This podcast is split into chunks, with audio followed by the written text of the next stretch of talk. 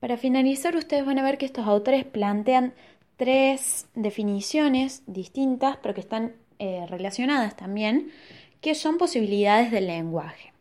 El lenguaje a nosotros nos da la posibilidad, dicen ellos, de crear campos semánticos, de crear acopios sociales de conocimiento y de crear conocimientos de receta. Esto va así como si fuese un árbol genealógico.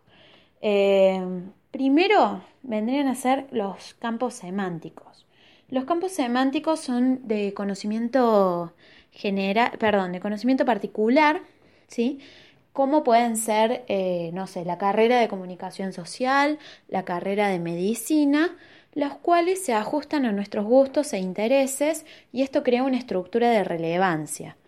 Eh, Berger y Luckman hablan de la estructura de relevancia porque nosotros vamos a creer qué es lo más importante según nuestros gustos, eh, qué nos va a gustar aprender. En este caso estamos estudiando comunicación social y tenemos ciertos conocimientos particulares que están al alcance eh, solo de aquellos que desean estudiarlo. No todos eh, saben lo que yo sé y nosotros no podemos saber lo que sabe alguien que estudia medicina, por ejemplo. Entonces, los campos semánticos lo, lo conforman perdón, el lenguaje mediante esquemas que clasifican. ¿sí? Esto se usa para ordenar la experiencia social. Dentro de estos campos semánticos se encuentran lo que son los acopios sociales de conocimiento.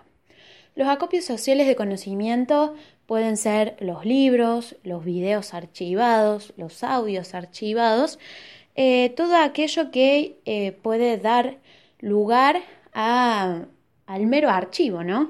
A lo que es em, pensar en la historia de una cultura, en las tradiciones, y eso está al alcance nuestro en la vida cotidiana. Ubica al individuo en la sociedad y le brinda ciertas herramientas para que ese individuo se comporte de la manera más adecuada. El acopio social del conocimiento, en nuestro caso, por ejemplo, sería lo que nos enseñan de, chiquitos, como tradiciones eh, argentinas, como cómo se maneja nuestra cultura dependiendo eh, a la religión que tengamos, etcétera. Todas esas, esas cosas. Y dentro del acopio social de conocimiento tenemos los conocimientos de receta, ¿sí? Los conocimientos de receta son básicamente todas las soluciones rápidas que tenemos en problemas rutinarios que son de lo más normales eh, y naturales en nuestra vida social, por ejemplo. Si vamos caminando y vemos que hay un semáforo en rojo, no nos vamos a poner a pensar, bueno, el semáforo está en rojo, ¿qué tengo que hacer? A ver, rojo, amarillo, verde. No, ya sabemos inmediatamente qué es lo que tenemos que hacer.